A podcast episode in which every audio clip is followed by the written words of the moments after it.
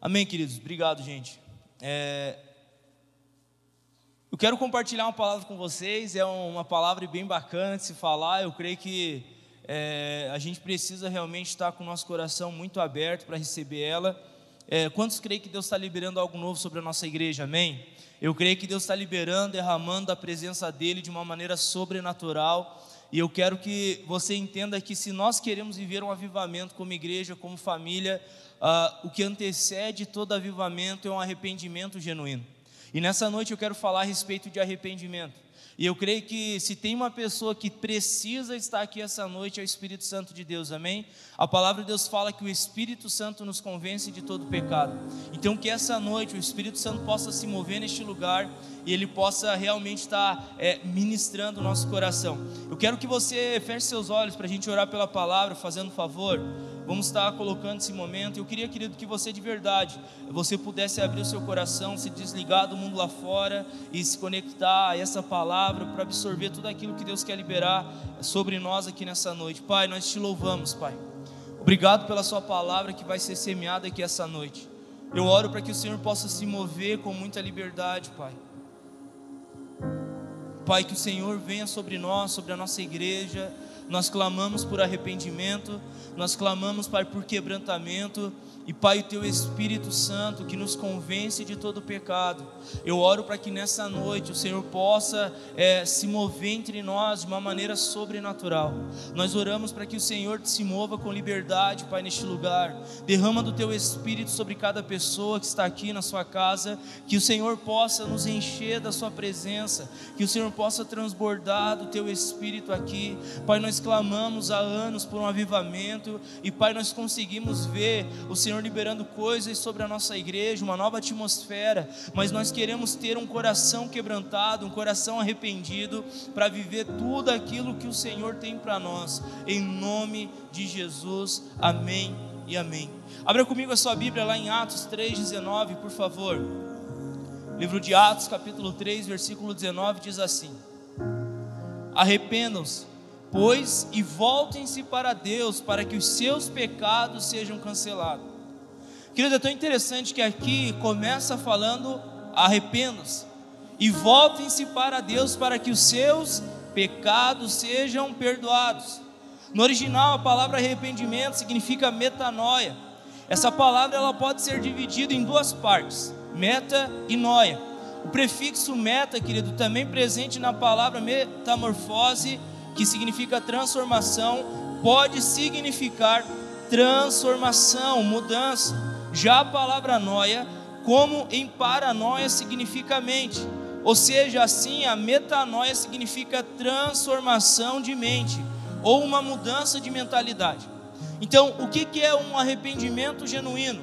Um arrependimento genuíno é eu e você passarmos por uma transformação da nossa mente. Olha que interessante o que fala aqui em Romanos, no capítulo 12, versículo 2: Não se amoldem ao padrão deste mundo, mas transforme-se. É a palavra metamorfose que eu já falei, pela renovação da sua mente, para que sejam capazes de experimentar e comprovar a boa, agradável e perfeita vontade de Deus. Alguma coisa que nós temos que entender, querido. E essa noite eu quero pedir para vocês a liberdade de falar a verdade para vocês. Se eu e você queremos experimentar um avivamento pessoal, um derramar da presença de Deus na nossa vida, nós iremos ter algo, precisamos ter algo dentro de nós, que é uma transformação de mente, uma renovação, que é um arrependimento. Aqui a palavra fala: ei, não se amoldem a um padrão estabelecido pelo mundo. Eu não preciso nem entrar aqui, querido, nesse assunto, mas vocês sabem muito bem que o padrão do mundo é corrompido. O padrão do mundo não valoriza a família. O padrão do mundo está minando os nossos jovens. O padrão do mundo é como lá em João 10,10 10 fala: o inimigo vem para matar, roubar e destruir. Esse é o padrão do mundo: é matar, roubar e destruir. Mas o padrão de Deus é o padrão que vem trazer vida e vida em abundância. Agora, se nós queremos isso dentro de nós e na nossa vida, nós precisamos passar por uma transformação da nossa mente. Nós precisamos passar por uma renovação da nossa mente. Deixa eu falar algo para vocês: não tem como as duas coisas viverem juntas. Não tem como você querer a presença de Deus, você querer um avivamento, você querer uma transformação, você querer um milagre na sua vida e continuar vivendo uma vida no pecado. As duas coisas não caminham juntas, as duas coisas não têm como estar no mesmo lugar. Por isso que a palavra de Deus fala: ei, se vocês querem experimentar o que é bom, o que é perfeito, o que é agradável, vocês vão precisar passar por uma renovação na sua mente. Então, se você quer, querido, é, é ver um derramar de Deus sobre a tua vida, você precisa passar por essa transformação. Agora a pergunta é: o que é pecado? Eu quero que vocês abram lá em 1 João, capítulo 3, versículo 4, diz assim: Todo aquele que pratica o pecado transgride a lei. De fato, o pecado é a transgressão da lei. O que é o pecado, querido? De uma maneira bem resumida e clara para vocês. Pecado é eu e você desobedecer a palavra de Deus. Pecado é eu e você ir contra a palavra de Deus. Pecado é eu e você olhar para as Escrituras, para a Bíblia, e nós olhar, absor olhar, dar uma absorvidinha, mas não praticar, desobedecer. Então a gente pode abrir o leque para vários assuntos do que é pecado, mas eu quero que você foque nessa palavra, desobediência. É interessante, querido, que se eu e você não termos esse entendimento, nós vamos achar que pecado é só, a gente coloca pecado só em algumas áreas da nossa vida, não. Pecado é você desobedecer a palavra de Deus. No original dela, a palavra pecado significa amartia, ou seja, você errar o alvo é você viver errando, você viver se desviando do alvo. E qual que é o alvo? Obedecer a palavra de Deus. Uma pessoa que anda pecando, ela não se submete à palavra de Deus. Lá em 1 João 3,8 diz assim: Aquele que pratica o pecado é do diabo, porque o diabo vem pecando desde o princípio. Para isso o Filho de Deus se manifestou para a destruição das obras do diabo. É aqui que eu quero ser bem claro, querido. Se você está aqui pela primeira vez, seja bem-vindo. É uma maravilha você chegar e já ter uma palavra dessa, se arrependa seus pecados. Mas, querido, eu não, eu não posso não negligenciar isso que Deus está trazendo sobre a nossa igreja. Eu creio que Deus está derramando o poder dele sobre a nossa igreja. Eu gosto muito de estudar a história dos avivalistas, e uma história que me chama a atenção é da Rua Azusa. Eles começaram a orar, a clamar, buscar pela presença de Deus, e algo começou a acontecer, as pessoas se arrependiam dos seus pecados. É tão interessante você estudar esse assunto, porque quando eles começaram a ver o derramar da presença de Deus, sabe o que, que acontecia? As pessoas que passavam pela frente daquele barracão na rua Azusa, elas começavam a chorar e se quebrantar dos seus pecados, entrar dentro daquele prédio e lá pedir ajuda, porque eles sentiram arrependimento genuíno. Então todo o avivamento ele vem como algo que antecede ao arrependimento. E às vezes eu tenho visto, querido, uma igreja que quer tanto de Deus, mas se arrepende tão pouco. Uma igreja que quer tanto de Deus, quer tantos milagres, quer tanto extraordinário de Deus, mas se arrepende tão pouco. Querido, o Senhor está chamando a sua igreja a um arrependimento, amém? O Senhor está chamando a comunidade cristã de Lages a um arrependimento. Porque quando nós nos arrependermos genuinamente, nós estaremos preparando o odre para receber o vinho novo que vai ser derramado sobre nós. Olha o que, a Bíblia diz em Colossenses capítulo 3, 5 em diante, diz assim: Assim, façamos morrer tudo que pertence à natureza terrena de vocês. Aqui dá uma lista: a imoralidade sexual, a impureza, a paixão, desejos maus e a ganância, que é a idolatria é por causa dessas coisas que vem a ira de Deus sobre os que vivem na desobediência, as quais vocês praticaram no passado quando costumavam viver nelas.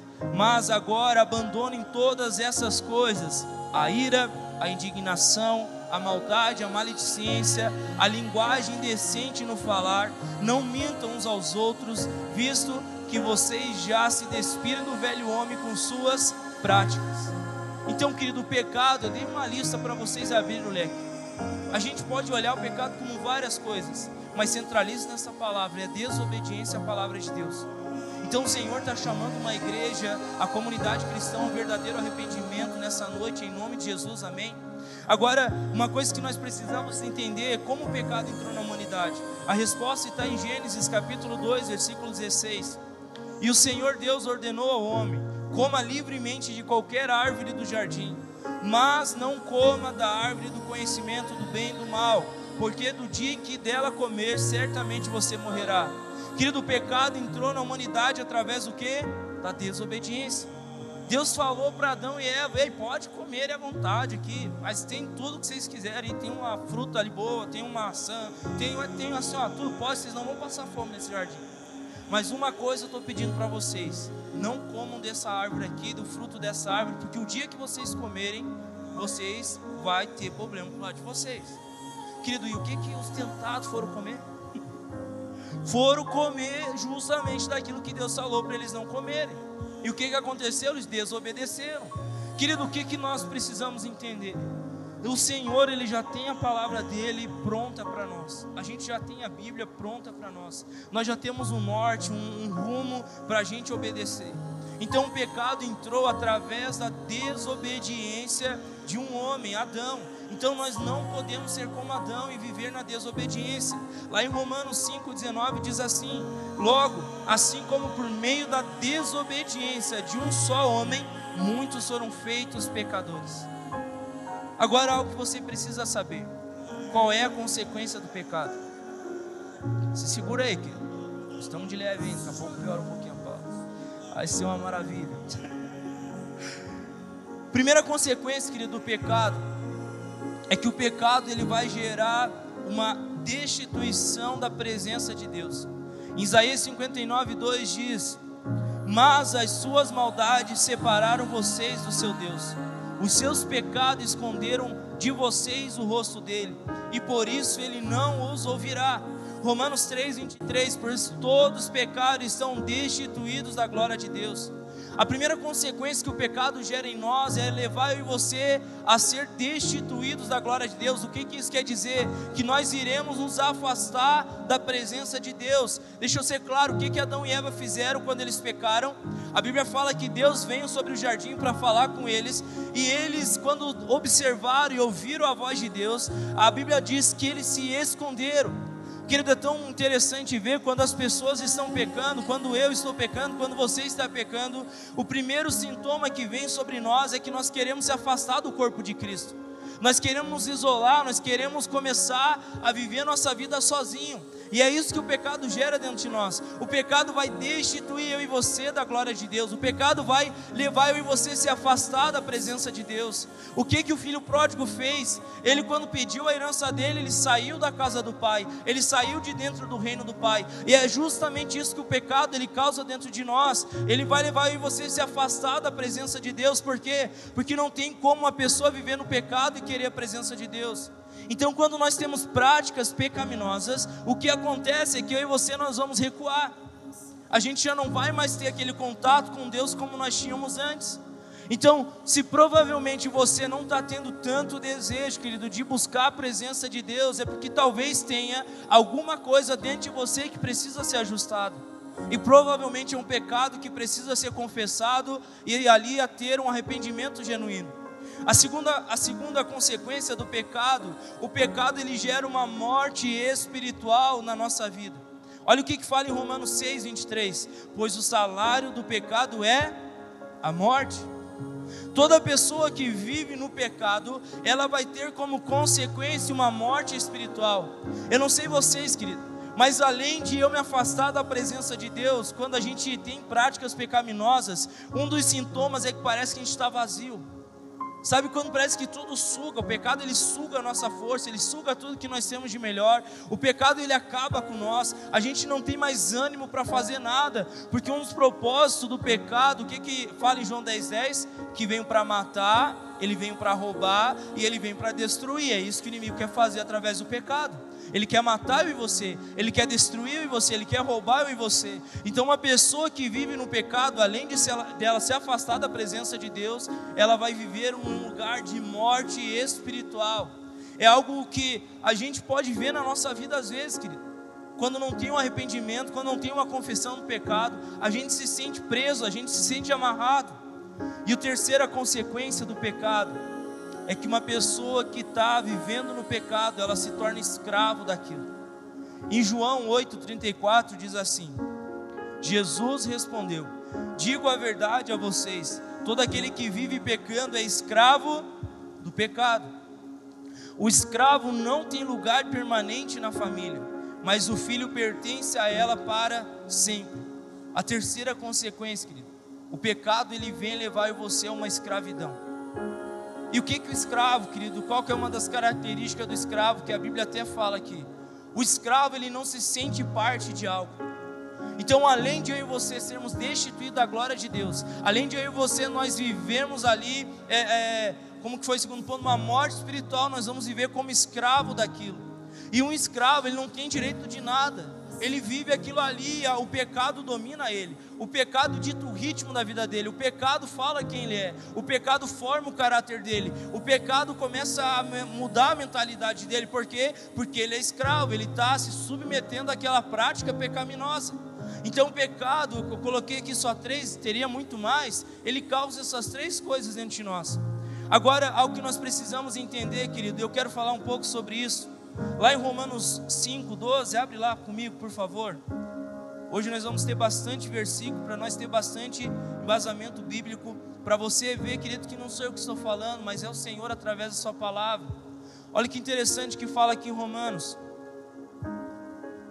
Diz assim: portanto, da mesma forma como o pecado entrou no mundo por um homem, e o pecado, e pelo pecado a morte, assim também a morte veio a todos os homens, porque todos pecaram. Pois antes de ser dado a lei, o pecado já estava no mundo. Mas o pecado não é levado em conta quando não existe lei. Todavia, a morte reinou desde o tempo de Adão até o de Moisés, mesmo sobre aqueles que não cometeram pecado semelhante à transgressão de Adão, o qual era um tipo daquele que haveria de vir. Entretanto, não há comparação entre a dádiva e a transgressão de fato, muitos morreram por causa da transgressão de um só homem, mas a graça de Deus, isto é, a dádiva pela graça de um só, Jesus Cristo, transbordou ainda mais para muitos. Versículo 19. Logo, assim como por meio da desobediência de um só homem muitos foram feitos pecadores, assim também, por meio da obediência de um único homem, muitos foram feitos justos. Glória a Deus por isso, amém? Eu quero que você entenda algo, querido. O pecado entrou pelo primeiro Adão por causa da desobediência dele.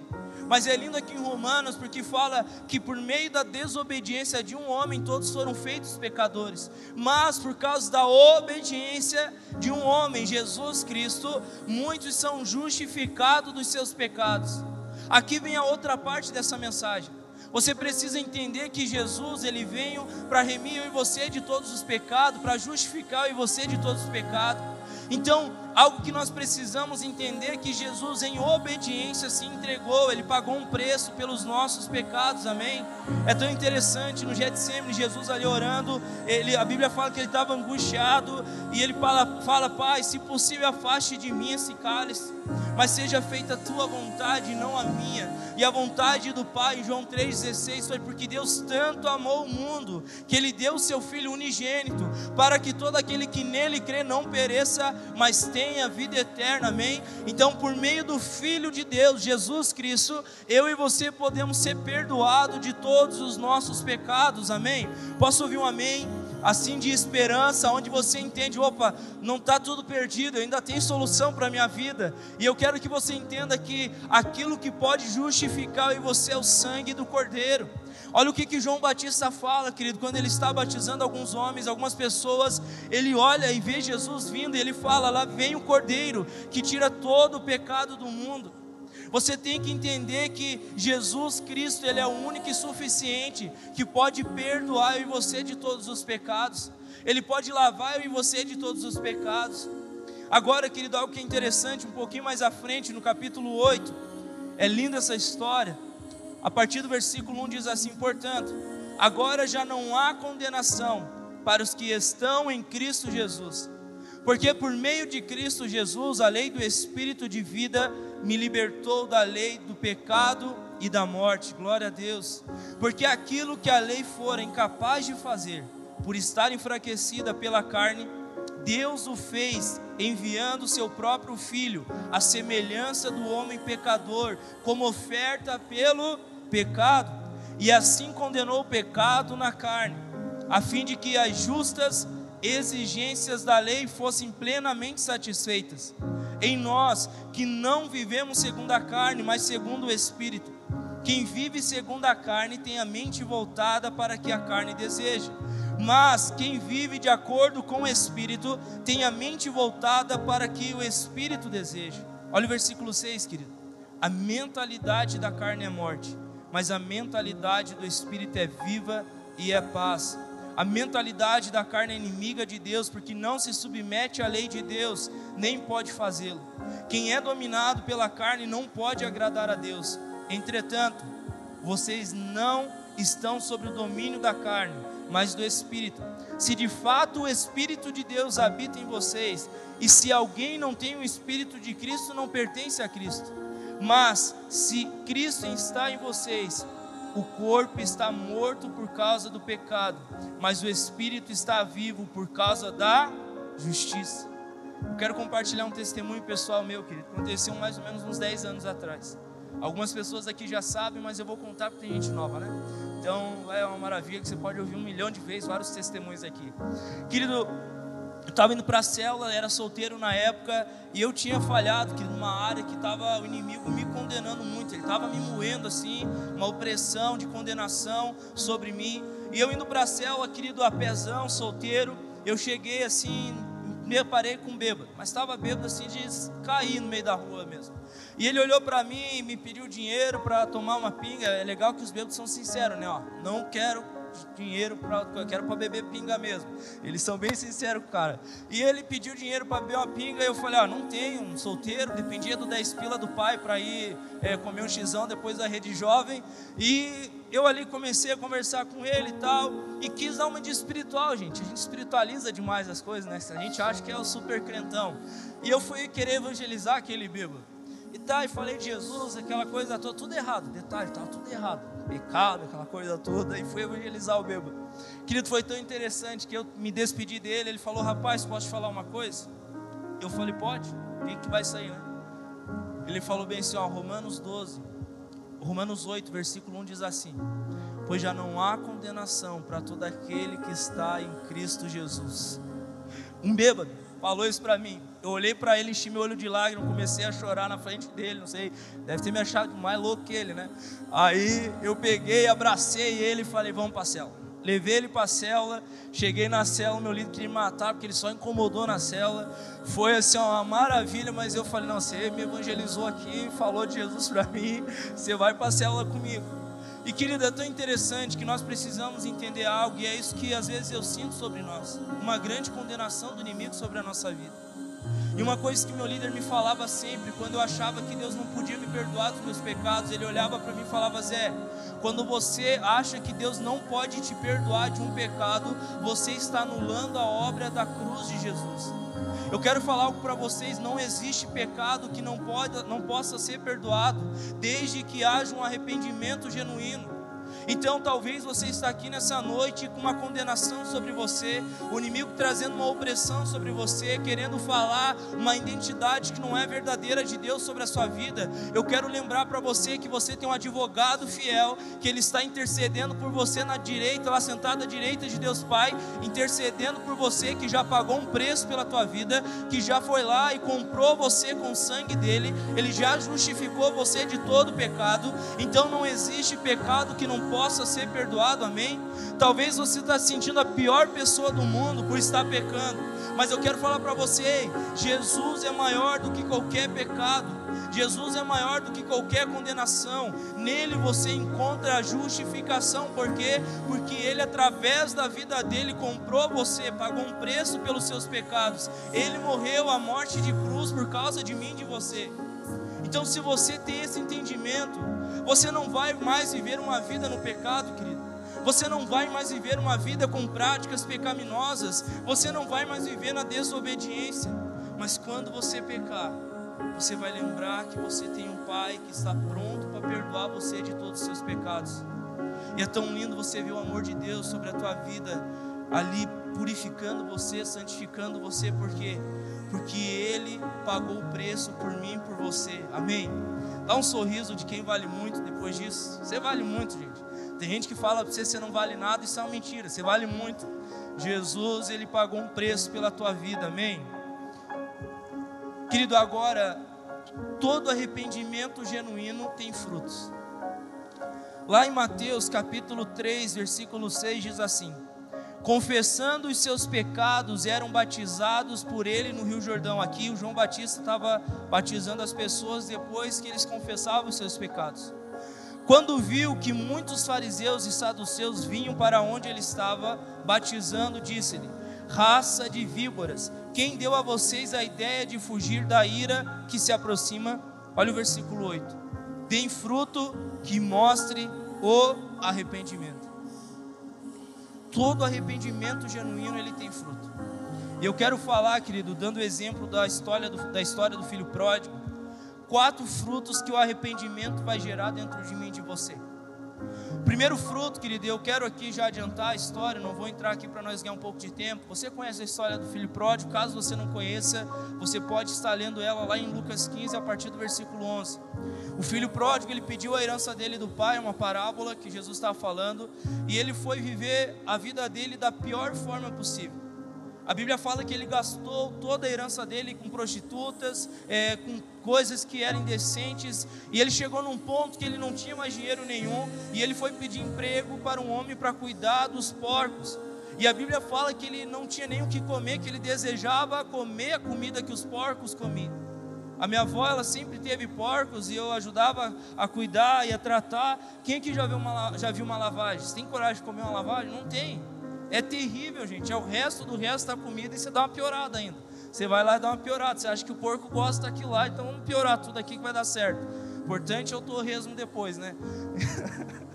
então você vai lá, engorda o bicho e faz isso. Eu fico pensando, pense um ser humano chegar no fundo do poço a ponto de desejar se alimentar daquilo. Ele estava numa pior, gente. Ele estava no fundo, no fundo, no fundo do poço. Mas a Bíblia fala, caindo em si, ele se arrepende ele lembra da casa do pai dele. Ele lembra da comida, da fartura que tinha na casa do pai dele.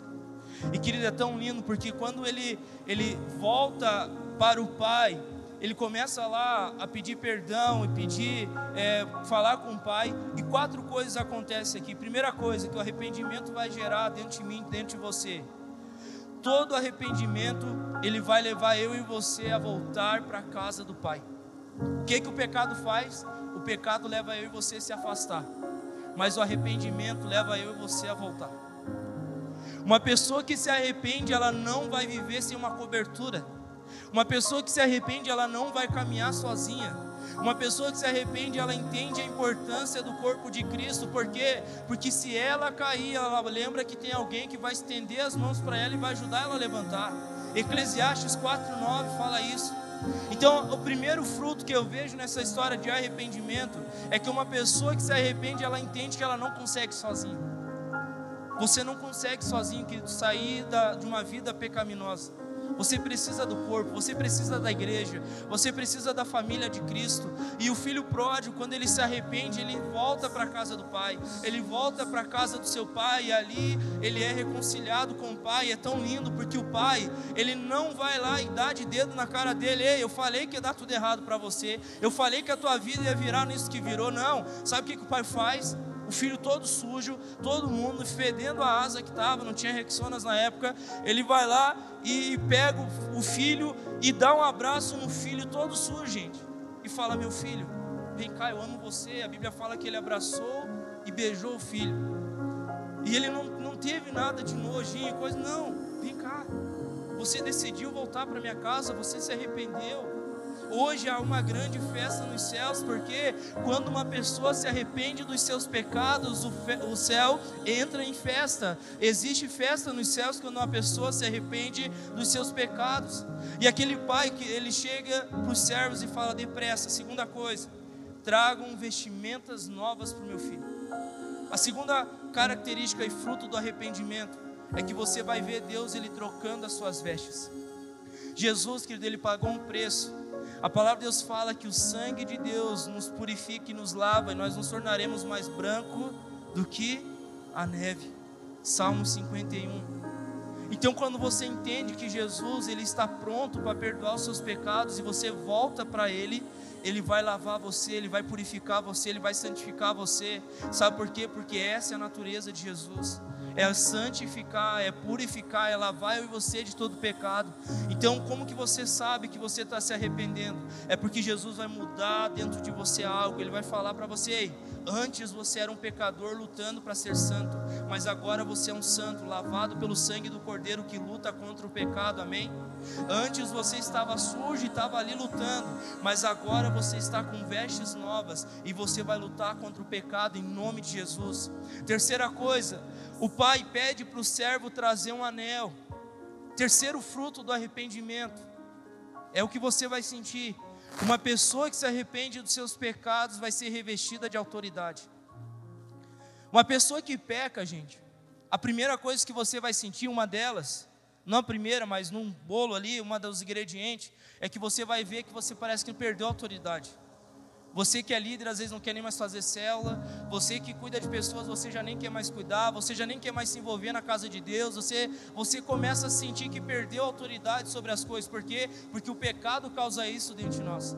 Mas quando você se arrepende dos seus pecados e vai para a presença do Pai, o Pai lembra você: você é meu filho, então você tem autoridade. Não tem como um filho meu viver sem autoridade. Vem cá, eu vou colocar um anel no seu dedo e eu vou mostrar para todo mundo que você foi restaurado. E o inimigo não tem mais autoridade autoridade sobre você, sabe por quê? Porque a palavra de Deus fala que nós iremos pisar na cabeça de serpente e escorpiões, amém? Porque nós temos autoridade de filho. Você, se se arrepender de todos os seus pecados, você pode entender que Jesus, nessa noite, vai colocar uma autoridade sobre você.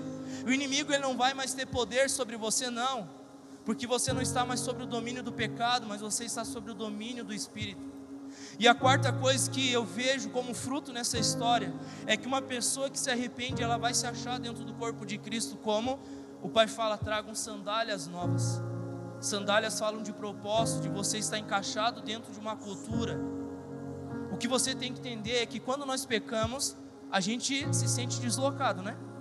Mas quando você se arrepende, o Espírito Santo vem e começa a colocar você novamente a fazer parte e a participar da obra de Deus aqui nessa terra. Amém. Então essas quatro características e frutos que eu vejo que o arrependimento ele vai causar dentro de você. Para a pessoa que está do seu lado aí, se prepare porque vai dar mais uma esquentadinha.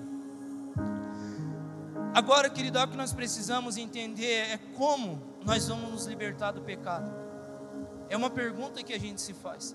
A resposta está lá em 1 João capítulo 1, versículo 7. Diz assim: Se porém andarmos na luz, como Ele está na luz, temos comunhão com os outros.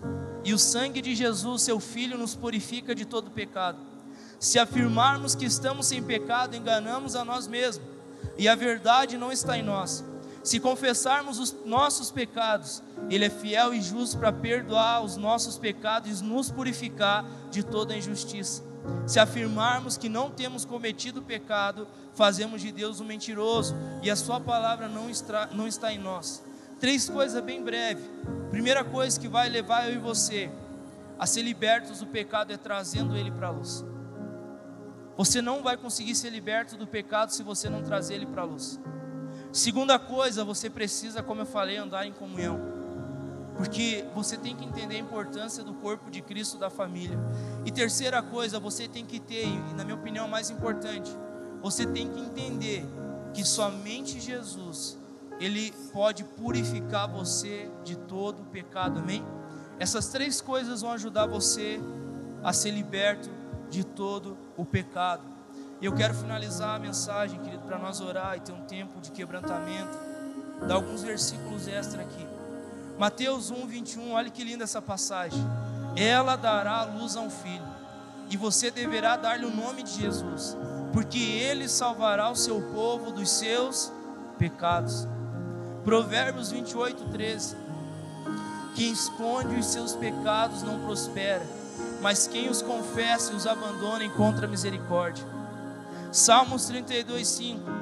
Então reconheci diante de ti o meu pecado e não encobri as minhas culpas. Eu disse: confessarei as minhas transgressões ao Senhor, e tu perdoaste a culpa do meu pecado. Tiago 5,16, olhe que lindo esse versículo. Portanto, confesse os seus pecados uns aos outros e ore uns pelos outros para ser curado. A oração de um justo é poderosa e eficaz. E último versículo, eu quero que você abra para mim, por favor, 2 Crônicas 7, 14. Eu quero ler com vocês. 2 Crônicas 7, 14. Se meu povo, que se chama pelo meu nome, se humilhar e orar, buscar a minha face se afastar dos seus maus caminhos, dos céus o ouvirei, perdoarei o seu pecado e curarei a sua terra. Eu quero falar para vocês nessa noite é que se você quer viver uma vida de intimidade com o Senhor, você precisa se arrepender dos seus pecados, amém? E é tão lindo ver o amor de Jesus por nós, porque Deus tanto nos amou que entregou seu Filho unigênito para que todo aquele que nele crê não pereça, mas tenha vida eterna. Jesus quer mudar a nossa realidade. Eu creio que Deus quer liberar algo sobrenatural sobre essa casa. E é algo que nós precisamos clamar é por arrependimento, amém? Porque todo avivamento, o que vai anteceder ele é um arrependimento genuíno. Uma coisa que Davi fala, e isso aqui é lindo, gente. Davi, ele, faz, ele fez uma oração que quebra, me quebra no meio, ele diz assim, Pai, vê se é em mim algum caminho mau. Tem coisas que eu e você nem sabemos que estamos fazendo de errado mas o que nós precisamos entender é que o Espírito Santo de Deus nos convence de todo pecado. O que você não pode, querido, é viver uma vida pecaminosa, é continuar vivendo no pecado. Eu quero, eu não sei se vocês já assistiram aquele filme Prova de Fogo. E aquele filme, gente, ele é tão legal, a, o contexto dele, porque aquele homem, ele tinha um pecado é, com pornografia, tinha um problema com pornografia, e o casamento dele estava indo por água abaixo. Ele estava perdendo o casamento dele, já lidando com a papelada para se separar. E ele vai conversar com o pai dele, o pai dele começa a ministrar ele, e ele tem um encontro com o Senhor, e ele vai até a casa dele, ele pega aquele computador que era o meio em qual ele via pornografia, e lá no filme ilustrado ele pega e ele joga fora aquele computador. O que que isso ilustra para mim para você? Nós não podemos espiritualizar o pecado. Ah, tem pessoas que estão ali espiritualizando demais. O pecado é você ser prático. É você entender que não pode ser, você não pode ter o pecado como teu amiguinho. Você tem que tratar ele como um pecado. A Bíblia fala que se o seu olho te faz pecar, você tem que arrancar ele. A gente não pode aqui até de manhã, eu, eu falei esse versículo, eu falei agora à noite. A gente olha para aquele texto, a gente fala, Deus, então eu vou sair sem nenhum membro aqui, porque eu tô ralado, né? Vai sair tudo, sair sem perna, sem olho, sem braço, sem tudo, porque é, é uma coisa, sabe o que, que ali a Bíblia está querendo falar? é que nós precisamos ter uma mudança, uma transformação, mudar nossas práticas. A gente tem que entender aonde nós temos que é, ter lugares seguros, ser prático, porque porque é dessa forma que nós vamos vencer o pecado e entendendo que por meio de Jesus nós podemos ser justificados de todo o pecado. Amém.